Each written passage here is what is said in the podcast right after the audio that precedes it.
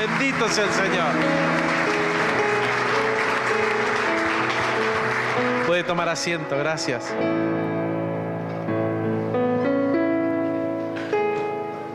Los niños pueden ir a su clase hoy. Está todo preparado para ellos también. Lo dejamos respirar a Jorge, que lo, lo dejamos hecho sopa. Gracias, chicos. ¿Tiene calor? ¿Tiene calor? ¿Está bien? Si no, le bajamos un poquito más a la calefacción. ¿eh? Les compliqué la vida a los chicos de medios desde ayer temprano a la mañana.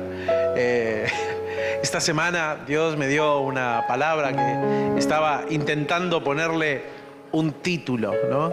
Tenía la palabra, tenía la dirección, me divierto muchísimo, eh, doy una clase en nuestro instituto sobre oratoria y homilética, que es cómo me paro delante de la gente y predicar, ¿no? Enseñarles a predicar, enseñar, darles herramientas para que puedan desde armar una clase, este, armar un discipulado, este, o estar acá detrás de este púlpito. Me reía porque vos decías, eh, eh, suena fácil, ¿no? y yo decía, no, no es fácil. Eh, suena fácil en la clase, ¿no? Porque ahí pareciera que las ideas brillan. Este, y cuando uno está en la presencia del Señor buscando una palabra en temor y temblor de Él para, para construir todo lo que Él quiere construir en nuestras vidas, es mucho más difícil, más complicado eh, de lo que uno imagina. Así que espero esta mañana ser un buen cartero de la palabra que el Señor me dio para vos. Quiero que leas conmigo fuerte nuestra palabra rema. Dale. Yo le mostraré mi favor, yo los haré fecundos, los multiplicaré manifestaré mi pacto con ustedes. Estamos en esta tercera palabra, ¿no? Dividí, por poner una división, toda esta palabra nos va a acompañar todo el año, este, ya se acerca noviembre, ¿no? ¿Cómo pasó el año, no? Noviembre viene la nueva palabra rema, viene acción de gracia y todo un montón de cosas que parece nada. Ah, se casa Julián también.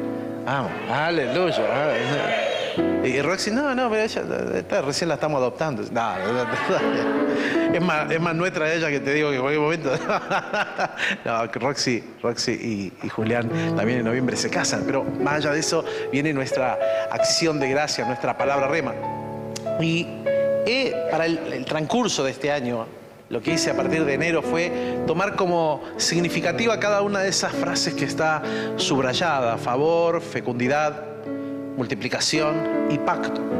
Y, esta multiplicación que estamos hablando tiene que ver con una palabra profética que tenemos para que termina este mes de septiembre, ¿no? De agosto y septiembre, que fue fe. Claro, para verlo multiplicado hay que tener fe. Si no, uno no puede ver la multiplicación de Dios sin fe. Sin fe no se puede agradar a Dios. Eh, necesitamos oír de la palabra de Dios para que nuestra fe aumente, porque la fe viene por el oír y el oír de la palabra de Dios, no la palabra de un ser humano, mía o de un líder, no, no, vamos hablando de la palabra de Dios. Para que esto produzca en mí una inspiración en mi corazón a creerle a Dios. Y que Él, en ese creerle a Él, veamos un milagro creativo de multiplicación, que no tiene que ver solamente como a veces se cree o se piensa que tiene que ver con los recursos económicos, sino que tiene que ver con una provisión mucho más grande que lo económico. Tiene que ver con lo interior tuyo y desde adentro cómo esto se expande hacia afuera. En primera de Juan declara el apóstol, amado, deseos que seas prosperado en todo, y dice y aclara, así como prospera tu alma. O sea, la prosperidad viene desde acá adentro.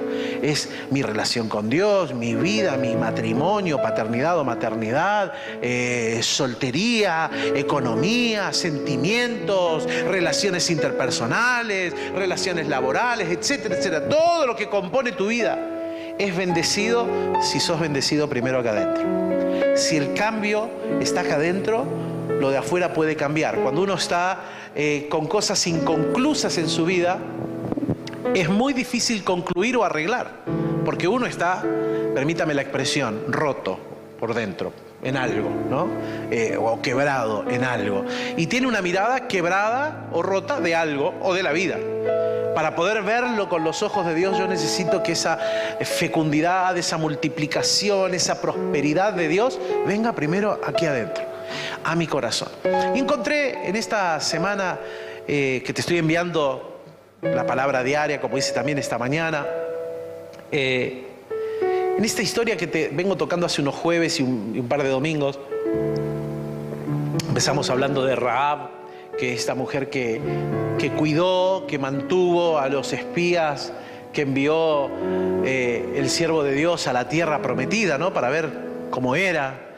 Eh, y, fue salvada y fue incluida en la genealogía de Jesús. Lo, lo loco, ¿eh? eso es gracia. Eso es gracia. Que el, el poder de la transformación de la gracia que le quitó, como suelo decir, el prontuario a una mujer que tenía un prostíbulo en Jericó, que no tenía buena fama, que la hubiésemos desechado abiertamente de todo y no la hubiésemos incluido en nada, por ese acto de salvar a los espías, pero sobre todo por la declaración que ella le hace a los espías, sabemos que el Dios de ustedes es Dios en el cielo y Dios en la tierra. Esa declaración de ella trajo aparejado no solo la salvación de su vida, sino aparejado también que Dios la incluyera en la genealogía de Jesús, que ella fuera parte de la matriz que luego va a terminar exponiendo públicamente a Jesucristo. Y cuando usted lo lee en Mateo va a aparecer Raab. Léalo, por favor. No está ahí simplemente para decir uh, una lista de nombres, ¿no? Nunca hay casualidades en la Biblia. Y eso a mí me apasiona. Si hay algo que a mí me apasiona de la palabra de Dios, es que en la palabra de Dios no hay nada al azar, no hay nada por casualidad.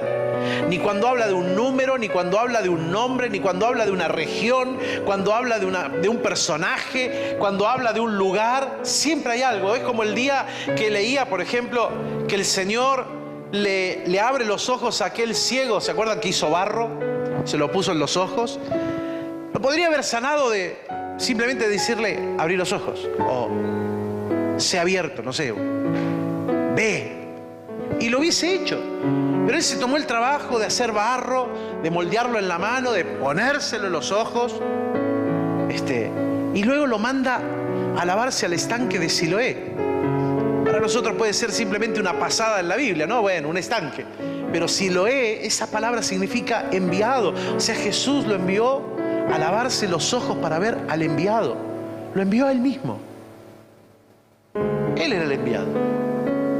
En la Biblia no hay nada al azar, todo atestigua de Jesús, todo atestigua de este nombre maravilloso que te decía recién, todo da testimonio de, de la gracia de Dios. Claro, estamos tan acostumbrados al Nuevo Testamento donde vemos la gracia a través de Jesucristo que creemos que en el Antiguo Testamento no hay gracia, porque en el Antiguo Testamento si vos no hacías lo que Dios decía, como lo decía, al momento que lo decía, ñácate te venía el juicio directo. Hay una cantidad de manifestaciones de gracia en el Antiguo Testamento que me muestran a un Dios de gracia, a un Dios que hace extensiva su gracia aún para personas que no le daríamos posibilidad de gracia a nosotros. La hace extensiva porque nos ama, porque no nos dejó liberados en el mundo al azar porque no nos dejó liberados a, ni a vos, ni a mí, ni a ninguno en el que esté conectado esta mañana, escuchando, no nos dejó liberados al azar a nadie. Tiene un plan extraordinario, lo ha manifestado a lo largo de toda la historia y eso se llama gracia. Lo que cantábamos hace un rato, ¿no? Cuando decíamos esta sublime gracia, ¿no? Que cargó mis pecados, que delante de la cruz me hizo nuevo. Yo no les pasé el título a los muchachos del equipo. Tampoco le dije a Pablo de lo que iba a hablar. Por eso me divierto cuando veo cómo el Espíritu Santo va tejiendo y va uniendo, como para que vos, te cuento esta cocina interna, ¿no? Para que vos sepa, usted que está mirando por la transmisión, sepa que no nos pusimos de acuerdo. Que es Dios. Eso es gracia cuando te decía el otro día que Dios, eh, como te decía el jueves, ¿no? Te da múltiples facetas de testimonios a tu alrededor para, para demostrarte que Él está cerca. Eso es gracia. Cuando Dios aparece eh, en el consejo sabio y oportuno y te, y te, arrima, te, te corrige, te, te mete de vuelta a donde tendrías que estar, es gracia. Uno puede mirar para atrás y darse cuenta de la cantidad de veces que la gracia de Dios te salvó. ¿Quiénes han pasado acá por algún tipo de accidente vial en algún momento? Ser chocado o han chocado o te atropellaron. ¿Eh? Levante bien su mano. Podríamos haber muerto en ese momento. No sé cómo fue tu choque. Uno podría haber muerto. ¿Hay alguno acá que tuvo algún problema con la electricidad y se quedó unos segunditos pegado? ¿Sintió ese, esa vibración y no era del espíritu? A ver, levante su mano. ¿Eh? Me está tocando el espíritu, ¿no? 220 era. Ahora, ¿te diste cuenta que la electricidad te soltó? Y que, y que zafaste. ¿Cuánto has tenido un accidente con doméstico? Agua hirviendo, te cortaste con un cuchillo. ¿eh? Perdón, no, empecé, empecé tétrico hoy. ¿eh? te golpeaste feo, te caíste de una escalera. Miro para atrás, mi esposa tiene en, en, su cuerpo una cicatriz de la caída de la escalera, se podría haber matado literalmente. Estás acá, ¿no? Estás acá. ¿Cuántos en su vieja vida tuvieron algún, vamos a generalizarlo, alguna casi sobredosis con el vicio que sea? Juego, alcohol, droga, eh, lo que sea. ¿Cuántos tuvieron eso? Y te salvaste, ¿no? Estás acá. ¿Vos te crees que no hay, eso no es gracia? Si hay una manifestación de gracia en tu vida, de Jesucristo para vos como para mí, mira tu historia, mira para atrás, por favor. Porque olvidamos tan rápido nosotros el valor de la gracia que la convertimos en grasa. Grasa es esto que está acá todavía. Ya va, ya va a ceder. O va a ceder por la buena o va a ceder por las malas, pero va a ceder.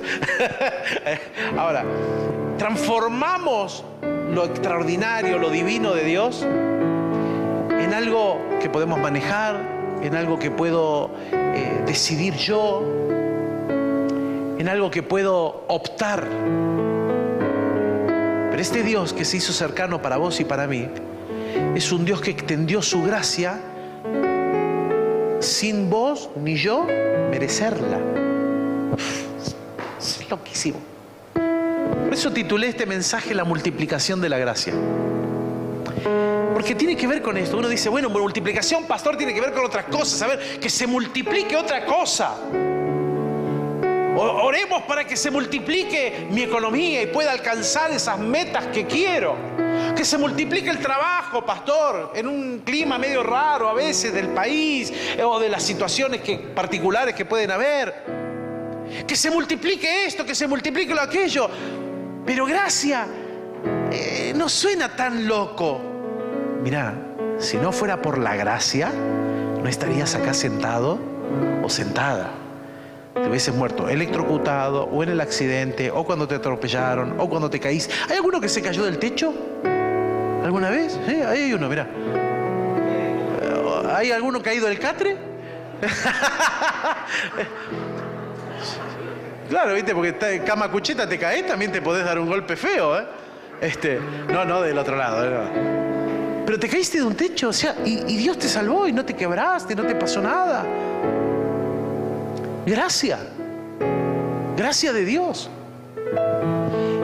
Hay que volver a darle valor a la gracia, hermano, hermana. Hay que volver a darle valor a que las cosas no pasan por casualidad, pasan por gracia. Suceden por gracia. Están dadas por gracia, porque hay un Dios que me ama.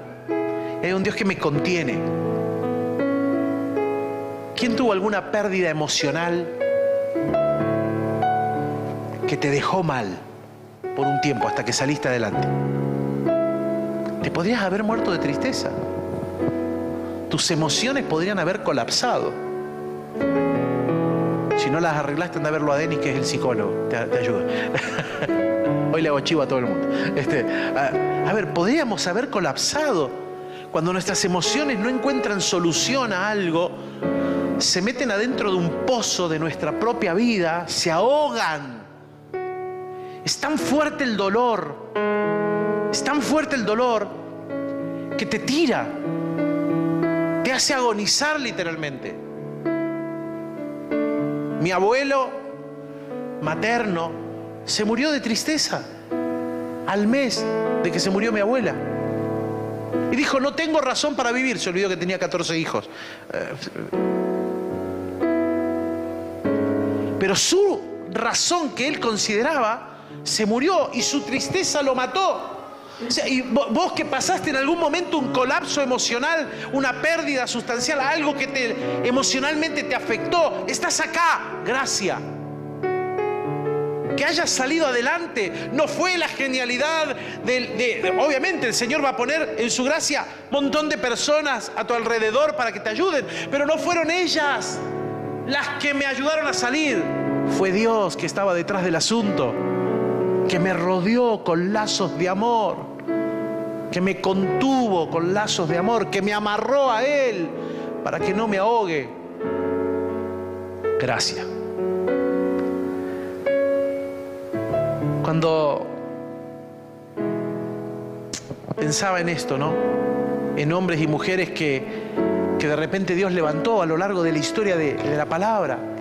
Esta palabra está llena de hombres y mujeres que Dios levantó y, y, que le trajeron una palabra a personas o a pueblos. Gracias. Un Jonás que se enojó porque Dios le dijo, tengo gracia de Nínive. Y se enojó porque él no tenía gracia para Nínive. Pero Dios sí. El tipo se metió en un barco, se fue para otro lado. Dios lo tuvo que ir a buscar allá con una tormenta majestuosa. Lo tiraron al agua, se lo tragó la ballena o el pez grande, no sé si fue el, este tiburón, eh, tiburón ballena, no sé, que no te come, qué sé yo, no sé, alguno de estos peces grandotes. Y ¡bluc! Milagro, ¿no? Y lo largó ahí en la costa. Para que llegara todo enojado a Nínive, le dijera la palabra enojado y el rey de Nínive dijera, me arrepiento. Se rasgó los vestidos, convocó a todo el pueblo, les contó la palabra y dijo, arrepintámonos. Y él se enojó porque Dios tuvo gracia. Esta palabra está llena de, hombres y mujeres que le dieron una palabra a alguien y ese alguien o esos alguienes experimentaron gracia, como vos y yo, estamos acá. Cuando alguno ha pensado, la verdad que yo no, tengo mucha razón de vivir, no entiendo por qué sigo vivo. Yo tengo una respuesta para eso. Gracias. Hay otra palabra. ¿Por qué yo? No, y él sí. ¿Por qué no me tocó a mí? Gracias.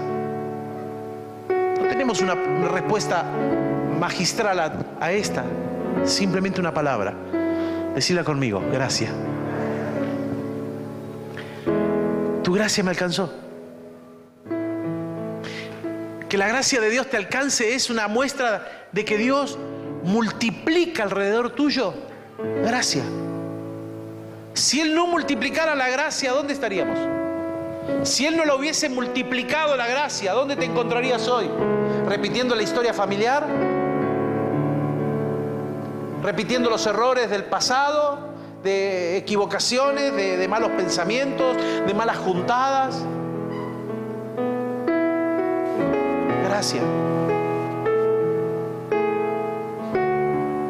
Decía una canción por allí, ¿dónde estaría hoy si no me hubieras alcanzado, no? Gracias. Cuando pensaba en esta palabra, gracias, el Señor me, me, dio una, me dio una palabra que me llamó la atención porque te decía que no encuentro casualidades en la Biblia, no encuentro que haya palabras al azar.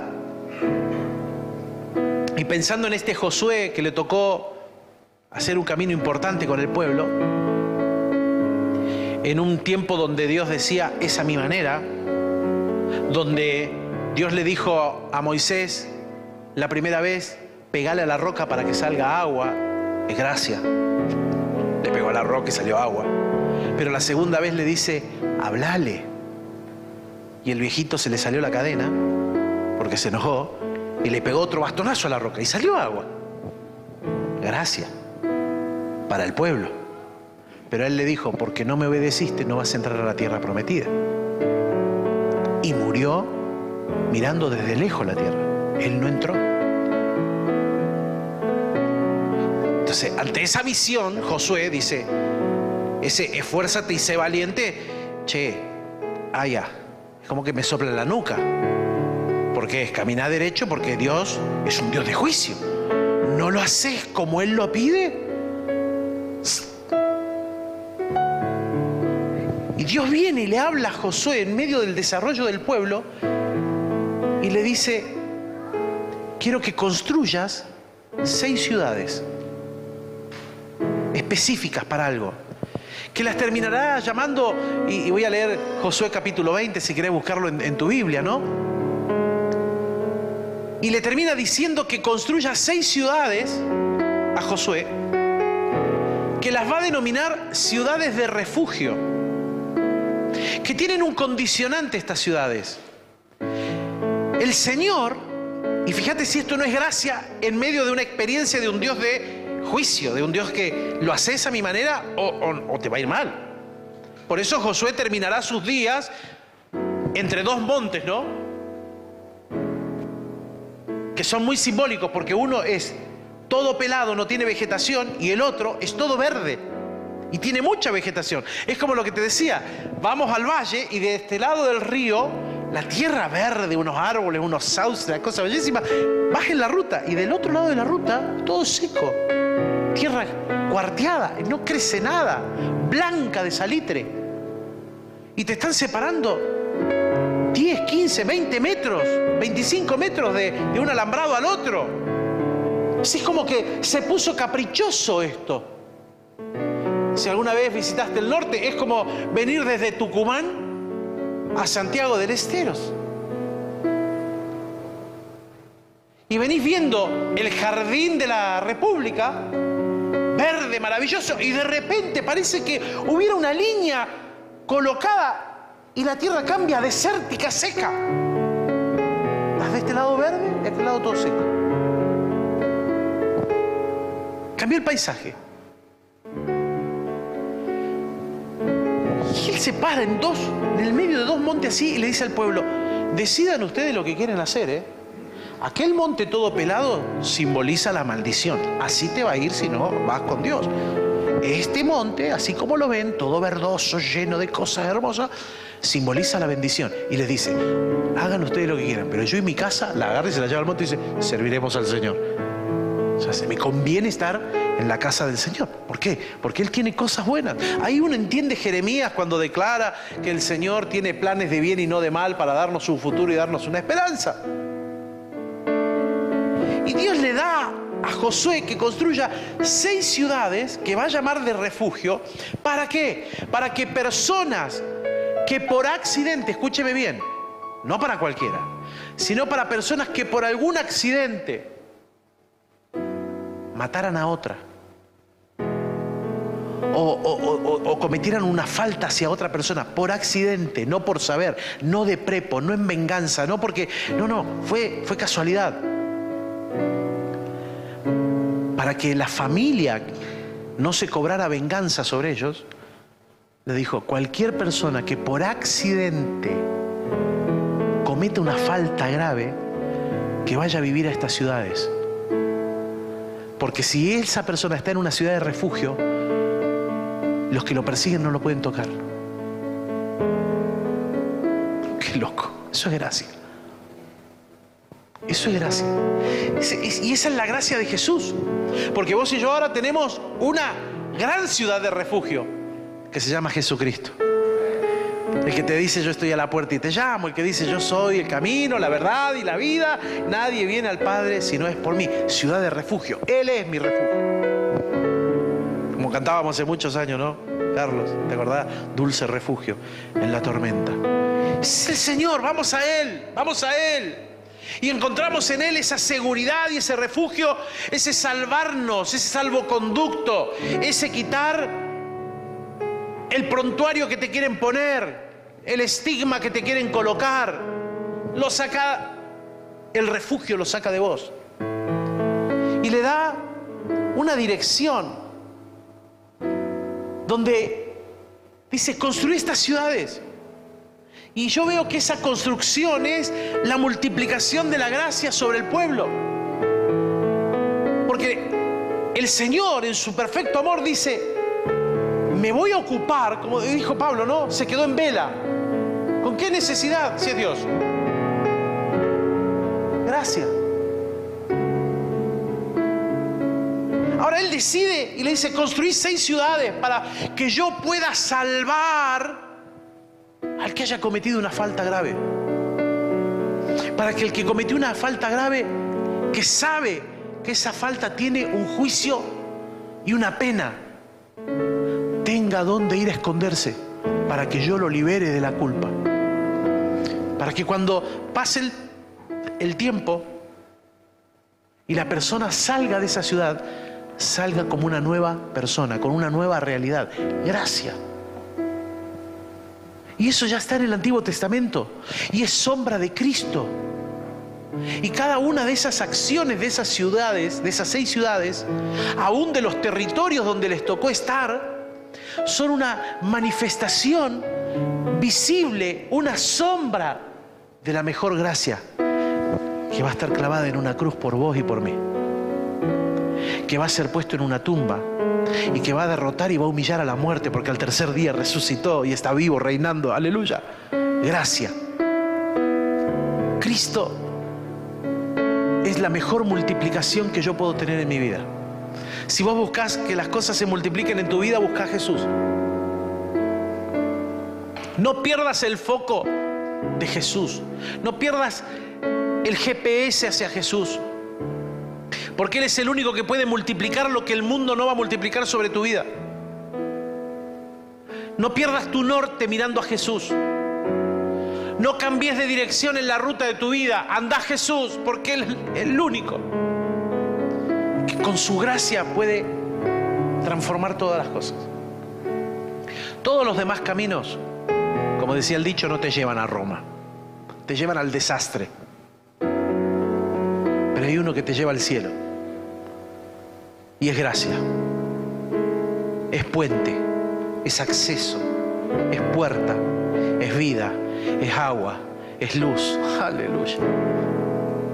Y se llama Jesús. Eso quiero yo, yo quiero que se multiplique eso en mi vida. Todo lo demás viene por añadidura. Por eso Jesús dijo, busquen primeramente el reino de Dios y su justicia. No, pero vos no sabés lo que me hicieron. No, no, no lo sé. Y si me permitís, déjame decírtelo de esta manera, te lo puedo escuchar, seguramente hasta te voy a dar la derecha, te voy a dar la razón, pero se trata de mirar a la gracia. Porque si seguís mirando la historia, vas a ser un alcahuete, permíteme que te lo diga así, por favor, vas a ser un alcahuete de la historia que va a traer las cosas pasadas al presente. ¿Y sabes lo que dice Jesús en Eclesiastés? Lo que fue ya pasó. ¿Sabes lo que dice en Isaías? No traigas a la memoria las cosas pasadas. ¿Sabes lo que es eso? Gracia. Porque la ausencia de gracia se convierte en un alcahuete de la historia. Y te trae siempre a tu presente lo que no sos, lo que ya no sos, lo que fuiste, lo que hiciste, las torpezas, los errores. Te trae siempre atrás. ¿Lo querés con el Nuevo Testamento? El Señor dice, yo perdono tus faltas y tus pecados, los he hecho en lo profundo de la mar y no tengo más memoria de ello. Gracias. Porque si Él se acordara, juicio. Pero experimento la gracia, experimento la multiplicación de la gracia en un Dios que me ama, que yo no hice nada para amarlo a Él, al revés. En mi historia de vida he hecho todo para salirme de los brazos el amor del Padre. ¿Y qué ha hecho Él vez tras vez, vez tras vez, y vez tras vez, y vez tras vez, y vez tras vez, y vez tras vez? Ha multiplicado su gracia. Con una persona, con un amigo, con una amiga, con una situación me fui de mi provincia y estoy en otro lado, eh, no sé, no tengo soluciones de nada. Y de repente decimos, bueno, ya está, estamos acá, disfrutemos y veamos cómo nos sacamos una selfie. Estamos ahí con la familia queriendo sacarnos una selfie, no podemos. Y aparecen dos locos caminando en la playa. Y le dicen, ¿querés que te saque la foto? Ah, bueno, porque no puedo, viste, tengo el brazo cortito. Entonces, este loco agarra el celular, le saca la foto. Dice, ah, son turistas. Sí. ¿De dónde son? De Buenos Aires. Ah, ¿de qué parte? Tal. Wow, ¿qué, hacen tan lejos? No, que las ballenas, que esto, que lo otro. Eh, eh". Y el martes pasado estuvieron acá en la reunión, aceptaron a Jesucristo como Señor y Salvador de su vida. Y hoy son nueva criatura. ¿Sabes cuál fue la multiplicación de la gracia? El pretexto de venir a ver la ballena y que un par de locos te saquen una foto. Gracias.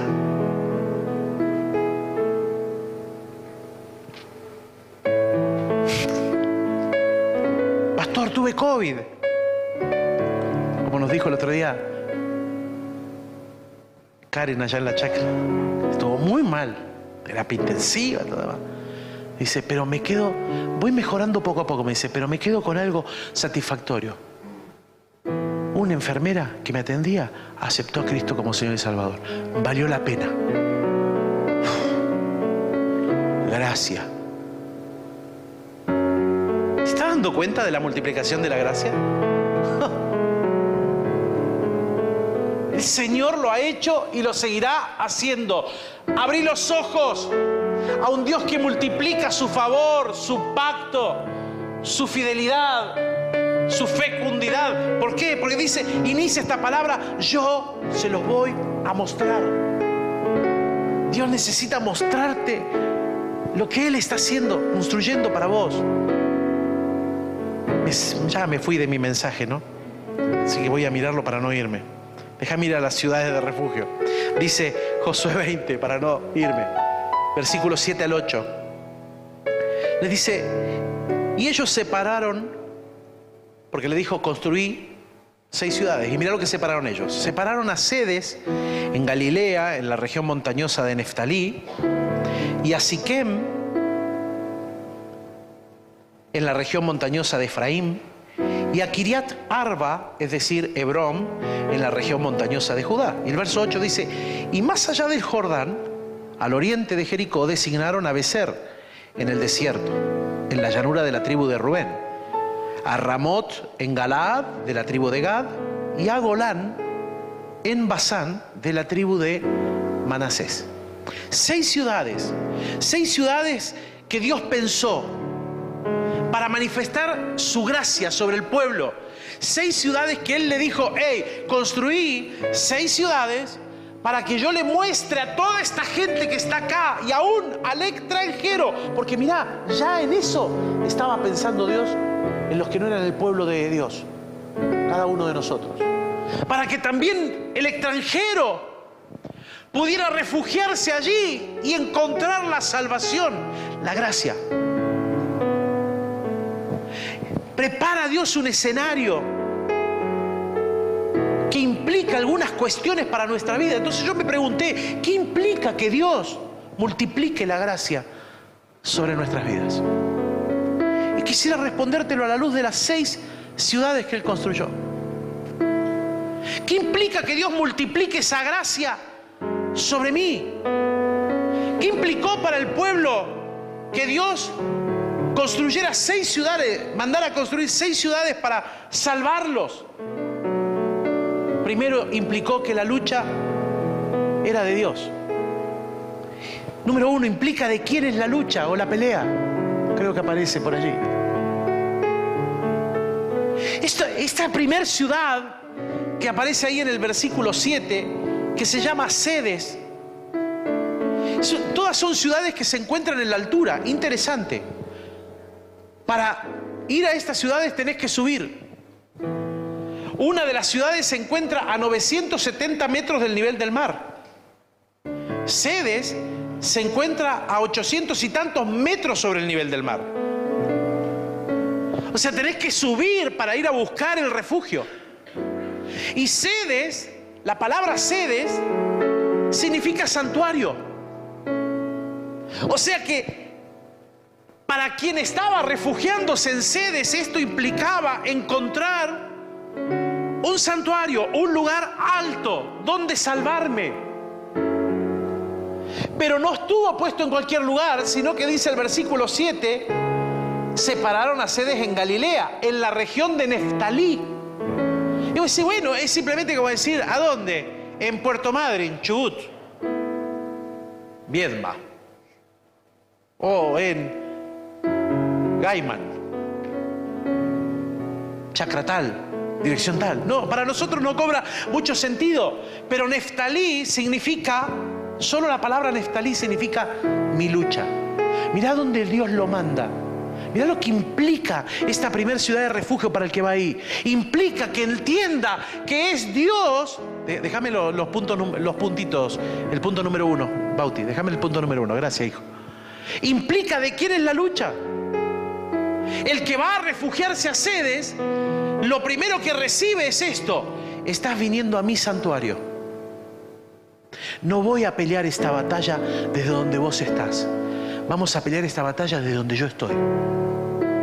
Y hay una gran diferencia entre pelear mi batalla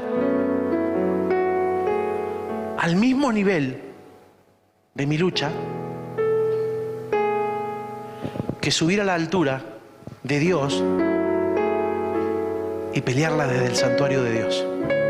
Por eso David dijo, mejor es un día en tu casa que mil fuera de ella. Por eso David quería estar ahí adentro permanentemente, porque desde ahí adentro él peleaba sus batallas. Porque no las peleaba él, las peleaba Dios.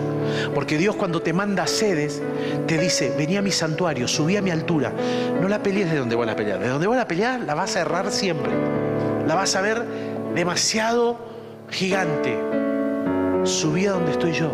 Subí a buscarme a mí. Buscá, llamá, pedí.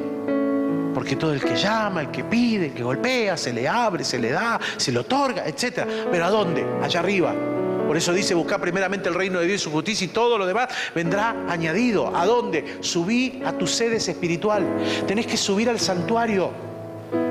Por eso el salmista decía, me alegré con los que me dicen, vamos a la casa del Señor. ¿Por qué? Porque era ir al santuario. Es ir a donde el que está en ese santuario te dice, cuando vos llegas acá, tu pelea ya no es más tuya. Ahora me pertenece a mí. Porque el que reina en este santuario soy yo. Acá no reinas vos. Subir a mi altura implica que acá vos no reinás, reino yo. Déjame pelear tu batalla. Dios colocó como primer ciudad un lugar donde el que entraba entraba a su misma presencia. En segundo lugar, implicaba quién lleva la carga para que disfrutemos la abundancia. Esto es re loco. Cantábamos hace un rato Sublime Gracia, ¿no? Me alcanzó, que me cargó. Y yo pensaba en este punto, en esto, de que la, multiplicación de la gracia implica quién lleva la carga para que yo disfrute la abundancia. Porque Dios le manda a construir ahora una segunda ciudad de refugio en Siquem o Shekem, como sería mejor pronunciado. Y Siquem, ¿sabes lo que significa? Cuello. Pobre los que no tienen cuello, ¿no? Pero acá significa cuello. Porque da la idea de lo que está entre los hombros. ¿Por qué? Porque es a donde Dios coloca la carga. Dios no te va a llevar de la mano. Dios no quería llevar al que se refugiaba ahí diciéndole, seguime. O empujándolo y diciéndole, vaya, vaya, vaya que yo te sigo. Yo miro por dónde vas. Vayan adelante. Te mandó a Siquem donde Dios te coloca sobre sus hombros. donde la expresión de ser llevado era ser colocado sobre la espalda. ¿Por qué digo sobre la espalda? Porque esto lo construyeron en el territorio de Efraín. Y Efraín significa fruto. La tierra de Efraín, por ejemplo, tenía riqueza de olivos, riqueza de naranjas, riqueza de palmeras. Era una tierra excelente.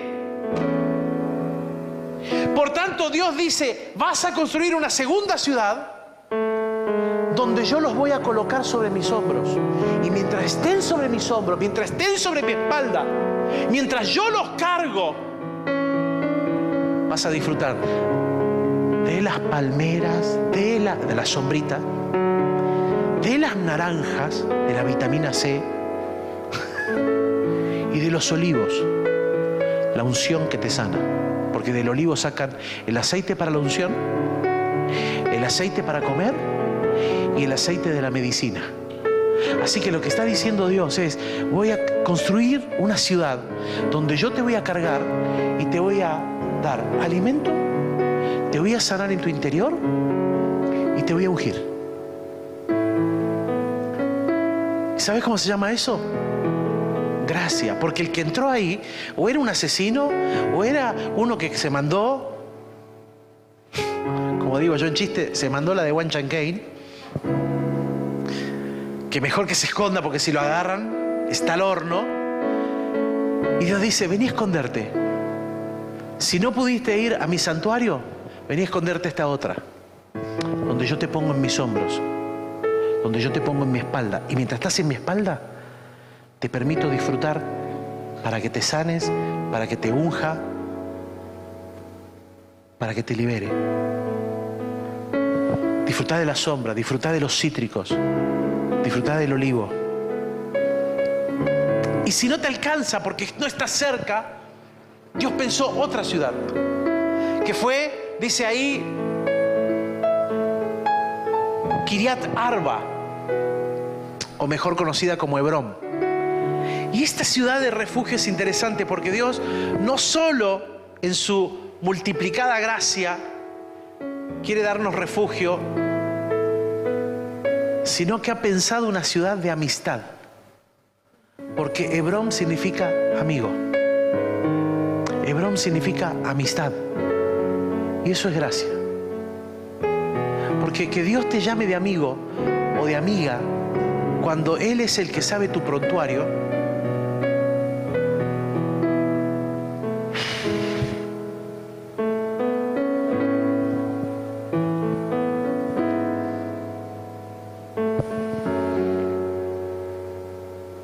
¿A mí me llamas de amigo? Las chicas dirían, ¿a mí me llamas de amiga? Sí.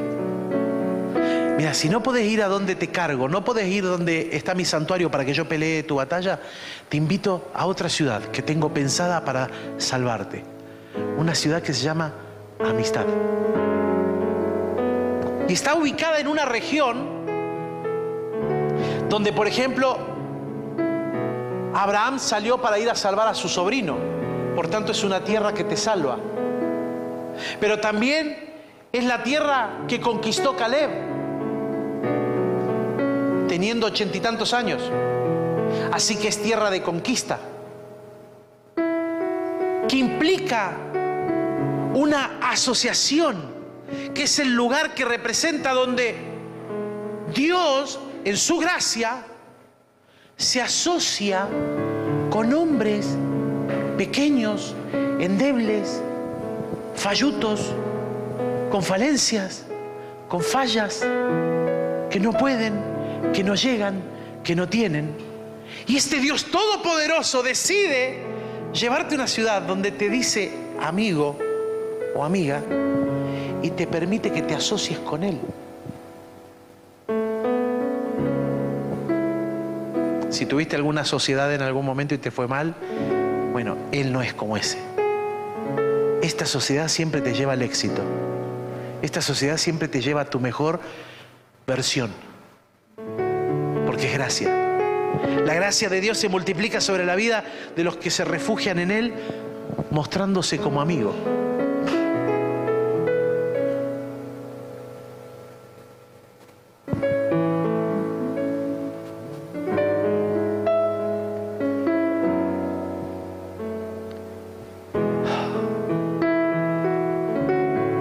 Es tan extraordinario Jesús.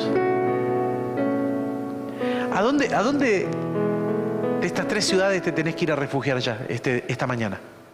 Pensalo, ¿no? En cuarto lugar, implica ser pastoreado para que lo que estaba torcido se enderece. Que Dios multiplique su gracia construyendo ciudades de refugio involucraba, implicaba ser pastoreado para que Él enderece lo torcido. Ahora mira dónde piensa Dios esta ciudad, donde nosotros no pensaríamos ser pastoreados. Cuando uno dice, bueno, Dios está pensando pastorearme para enderezarme, me va a llevar, Salmo 23, junto a aguas de reposo. Me pastoreará, confortará mi alma. ¿Y sabes que no? El lugar que Dios elige para pastorearte es la ciudad de Becer. Dios elige construir allí, le dice, construir otra ciudad en Becer. Y Becer estaba en una meseta muy alta. Era una meseta en un punto inaccesible. Y uno dice, pero ¿cómo Dios va a crear una, una ciudad en un punto inaccesible? Claro, nosotros decimos, bueno, pero las mesetas no son altas, pastor, son más bien bajas. ¿Por qué es inaccesible? Tal vez no solo por la altura, sino por el tipo de tierra, porque era un desierto. para, para, para, ¿no me dijiste que Dios en esta ciudad me va a pastorear? ¿No era agüita y pastito? ¿No era pasto fresco, agua fresca? Vuelve a aparecer la gracia de Dios, la idea de que Él está en tu defensa, de que Él está en mi ayuda, en tu ayuda, de que Él es una muralla, de que Él te esconde, porque becer significa todo eso. Becer significa un punto inaccesible de defensa. Becer significa amurallado, escondido. Dios decide que el que se va a esconder ahí, el que va a ir a esta ciudad, va a estar escondido, guardado. Dios va a ser una muralla alrededor de él o de ella. Pero este lugar donde está construido es en el desierto. Y la palabra que aparece allí en Becer, cuando habla de Becer en el desierto, dice en la llanura de la tribu de Rubén. Y Rubén, el nombre Rubén, da la idea de justicia, donde Dios endereza lo que está torcido. O sea, Dios no lo manda a un desierto. Dios lo manda a un lugar donde Él lo va a cuidar, lo va a amurallar, pero está en la, en la región de Rubén, que es la región donde lo torcido se endereza. Y eso es ser pastoreado. Porque cuando te pastoreamos, o intentamos pastorearte si te dejas, lo que queremos hacer con el poder de la gracia de Jesucristo es ayudarte a enderezar lo que estaba torcido. Porque Dios te está cuidando, porque Dios está haciendo un cerco alrededor tuyo, porque Dios no quiere que te vaya mal. En quinto lugar, implica darle valor a los testimonios pasados. Dios le dice, construí otra ciudad. Construí la quinta ciudad, Josué. ¿Y dónde la construyo? Construíla en Ramot. Ramot es una ciudad que está cerca de un río. Pocos kilómetros de un río. O sea que es como lo que te dije, vas en el valle y todo lo que está cerca del río está más verde. Lo que está lejos es un poco más complicado. Esta ciudad está cerca de un río, pero esta ciudad está en una altura elevada de vuelta, 900 y tantos metros sobre el nivel del mar. Y allá arriba, Dios tiene una ciudad que está cerca de un río. Ramot significa altura, elevado. Dios tiene una siguiente ciudad en otra altura, en otro lugar elevado, y lo tiene en la región de Galaad, que Galaad significa arremolinarse alrededor del testimonio, hacer un remolino alrededor del testimonio. ¿Sabes lo que implica esto? Esta ciudad Dios la pensó para que por la gracia mires lo que yo te hice como acting al principio. El día que Dios te salvó del choque, de ser atropellado, de la electrocución, de ser sacado de alguna eh, sobredosis de algo, de alguna cuestión rara, este, eh, no sé de dónde Dios te rescató. Volvé a mirar ese testimonio para que te mantengas en la altura. Cuando nos olvidamos de los testimonios que Dios ya hizo en nuestra vida, ¿sabes lo que hacemos? Bajamos del santuario, bajamos de la altura de Dios a nuestro llano. Y cuando yo bajo a mi llano, vuelvo a mirar las cosas como las miraba antes. Y cuando vuelvo a mi llano, me vuelven a llamar la atención las cosas de antes. Me vuelve a enamorar lo que Dios quitó de mí. Me vuelve a convencer lo que Dios ya quitó y que ya no era parte de mi historia. Yo no puedo volver a este llano, yo tengo que pelear estas batallas desde la altura. Tengo que subir a mi ramot, tengo que subir a ese lugar elevado y a remolinarme, a hacer un remolino. Me acordaba de remolineando. De remolinear, pero ¿sabe alrededor de quién? Del testimonio que ya Dios hizo en mi vida para no olvidarme que no tengo que bajar de la altura, porque en mi llano voy a perder, pero en la altura del Señor voy a ganar siempre. Y por último, implica ser descubierto, oye, perdón, estar descubierto para recibir perdón. ¿Y por qué digo estar descubierto? Porque esta última ciudad de refugio es la ciudad de Golán. Y Golán significa cautivo. Es la ciudad donde Dios te quiere cautivar te quiere volver a enamorar. Me acordaba de la esposa del profeta, ¿no? Que dijo, todo esto que tengo me lo dieron mis amantes. Había sido una mujer prostituta, Dios le dijo al profeta, casate con ella, tené hijos. Le dio una nueva vida, una nueva identidad. Pero ella siguió haciendo macanas, siguió haciendo lío. Y de repente dijo, todo lo que tengo, lo hice yo. Lo hice con mis amantes. Y Dios dice, voy a descubrir tu locura. Porque vos crees que tu luna nueva, tu trigo, tu vino, tu aceite, tu provisión, la obtuviste vos. Te la di yo, que le dije a este que se case con vos. Fue a través de Él que yo te estoy dando una manifestación de gracia. Y vos crees que fuiste vos. ¿En qué momento te estás volviendo loca? ¿En qué momento te estás volviendo loco que crees que esto lo lograste vos? No, pero esto es fruto de mi profesión, esto es fruto de mi esfuerzo. No, es fruto de la gracia de Dios. Mirá tu testimonio atrás, de dónde te sacó Dios, de dónde te rescató, de por qué estás vivo hoy o viva hoy. Esa gracia es la que te hace llegar acá. No te olvides de eso. Esa mujer dijo, esto lo construí yo. Y Dios dice, la voy a dejar desnuda. Pero en el capítulo 2, verso 14 dice, y la voy a llevar al desierto. Y la voy a volver a conquistar.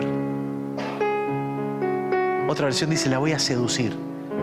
La voy a volver a conquistar. Y hablaré a su corazón. Y desde ahí le voy a devolver lo que le quité. ¿Por qué? Porque Dios vuelve a estar en el centro. Porque ahí ella va a ver que lo que tenía no era de ella, fue Dios el que se lo dio. Fue Dios el que se lo entregó. Fue Dios el que le dio una nueva historia, una nueva posibilidad, el que le quitó el prontuario, como suelo decir. Fue Dios, no fui yo. No fue mi ganancia, no fue mi genialidad. Fue Dios, Dios en mí. Pablo lo decía de otra manera, ¿no? Cristo en mí, esperanza de gloria. No soy yo, es Cristo en mí. Yo no me merecía esto. Es gracia. Por eso él decía, todo lo tengo por pérdida. Para mí la ganancia es Cristo. Y si tengo que morir, el morir es ganancia, decía. Gracia. Gracia. Esta ciudad que significa cautivo, que significa revelar, descubrir, da la idea de alguien desnudo que es descubierto.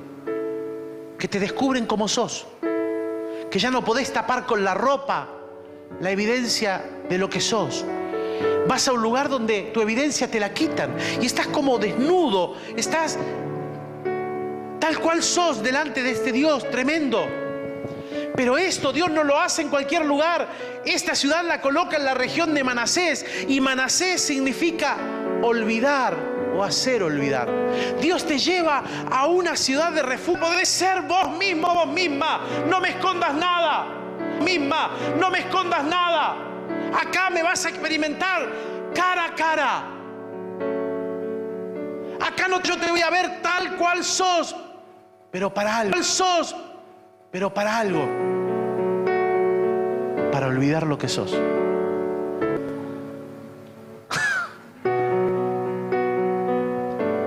Soy nueva criatura. Soy nueva criatura en Cristo Jesús. Las cosas viejas pasaron. He aquí todo es hecho nuevo. ¿Qué significa olvidar. Dios coloca esta ciudad para que ellos Dios esta ciudad para que experimenten la gracia de estar descubiertos delante de Dios. Pero va a ser el lugar donde Dios va a perdonar la ofensa, va a perdonar el pecado, porque Manasés también significa olvidar o hacer olvidar, pero significa también remisión, lo pasado y hace algo totalmente nuevo. ¿Por qué? Y concluyo, algo totalmente nuevo. ¿Por qué? Y concluyo, qué Dios pensó seis ciudades? Porque este Dios de juicio no le hizo caso y no pudo entrar en la tierra. Y a mí me dice que me fuerce y que sea, a mí me dice que me y que sea valiente, así que mejor que camine derechito. Me manda ahora, luego de repartir la tierra, de darle a cada tribu su parte, me dice, bueno, cada tribu, levantás seis ciudades. Tribu, levantás seis ciudades y le vas a colocar ciudades de refugio ciudades donde yo voy a manifestar mi gracia para ustedes y para el extranjero, para que todo aquel que vaya a esas ciudades encuentre salvación. Cada una de esas ciudades representa a Jesús. Jesús es el que nos toma sobre sus hombros, nos carga en sus espaldas. Jesús es el que nos sana, nos hace, mientras nos va sanando, nos hace vivir abundancia de su riqueza, nos coloca sombra. Nos da las naranjas para que nos alimentemos, ¿no? Nos alimenta, como le traían la comida a los cuervos a Elías, sobrenaturalmente. Nos cubre con el aceite para sanarnos de las enfermedades, para darnos de comer, para ungirnos. Cada una de esas ciudades nos muestra la multiplicación de la gracia porque por nuestra mano no podríamos salir adelante. Interesante, ¿no? Seis ciudades. Y como te decía, no hay casualidades en la Biblia. Voy a pedir al equipo que, que suban, por favor. No hay casualidades en la Biblia. ¿Sabes por qué? Porque el 6, el número 6 en la Biblia, habla del ser humano.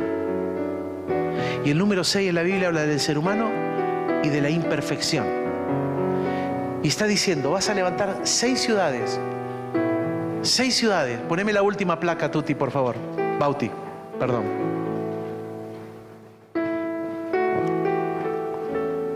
La siguiente placa. La última. Si no la tienen, se la leo.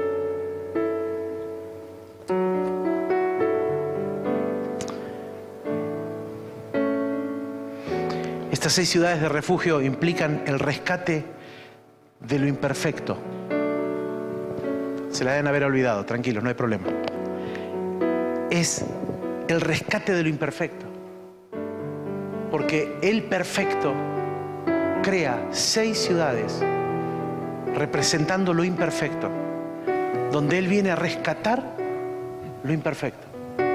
Porque lo imperfecto por sí mismo no puede enderezarse y necesita de la acción de uno mayor que él o ella, que venga a quitarle la imperfección y a volver a hacerlo nuevo. Gracias. Ese es Dios. Ese es Dios. Que el Señor multiplique la gracia que nos sana, que nos libera, que nos perdona. Que multiplique la gracia para rescatarnos de nuestras falencias, de nuestras imposibilidades que el Dios perfecto se acerque al hombre imperfecto, a la mujer imperfecta, que lo haga de nuevo para perdonarlo, para liberarlo, para liberarla, para perdonarla. para que lo que te persigue ya no te persiga más. Ese es el Dios perfecto, que se acercó a lo imperfecto para perfeccionarlo en Él, porque por nuestra propia mano no podríamos. ¿Sabes cómo se llama eso? Gracias. Ponete de pie por un momento.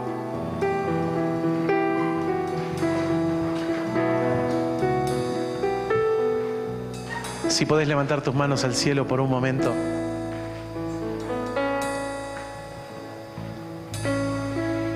Había un viejo himno que decía, sublime gracia, allí encontré. Un vil pecador, Él salvó. Fui ciego, mas hoy.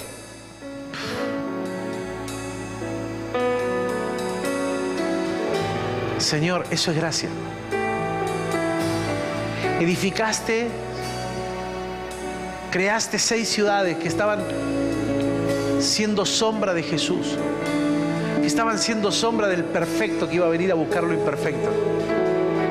Así como creaste seis ciudades para salvar lo imperfecto, enviaste a tu Hijo Jesucristo, el perfecto, el santo, a buscar lo imperfecto. Él descendió a abrir un acceso. Él descendió a abrir un camino. Él descendió a dar una posibilidad. Él se humilló para que vos y yo volviéramos al corazón del Padre. Él descendió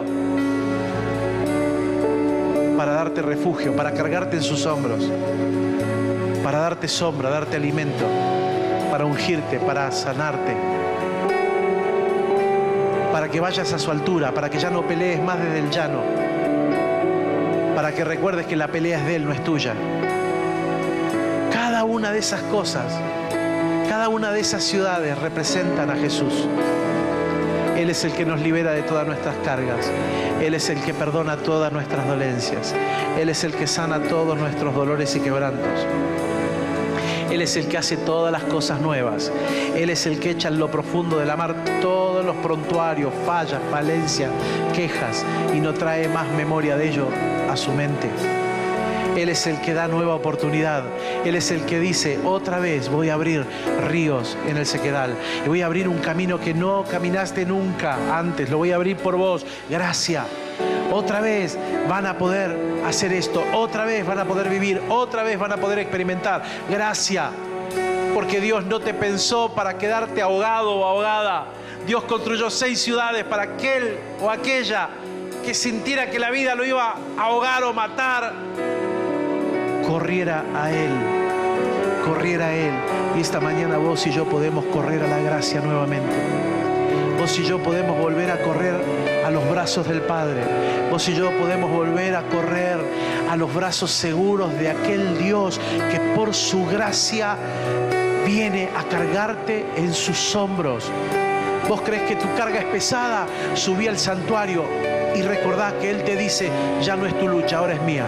Soltámela a mí, déjame que de esto me encargo yo, déjame que te rodee, déjame que haga una muralla alrededor tuyo, déjame que te cerque. Recordá mientras tanto los testimonios que yo ya hice alrededor tuyo para salvarte. Y mientras los recordás, déjame que te alimente, déjame que te restaure, déjame que, que te haga recuperar fuerzas y ánimo.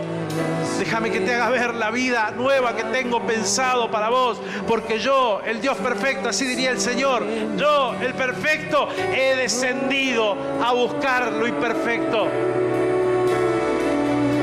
Y eso se llama gracia.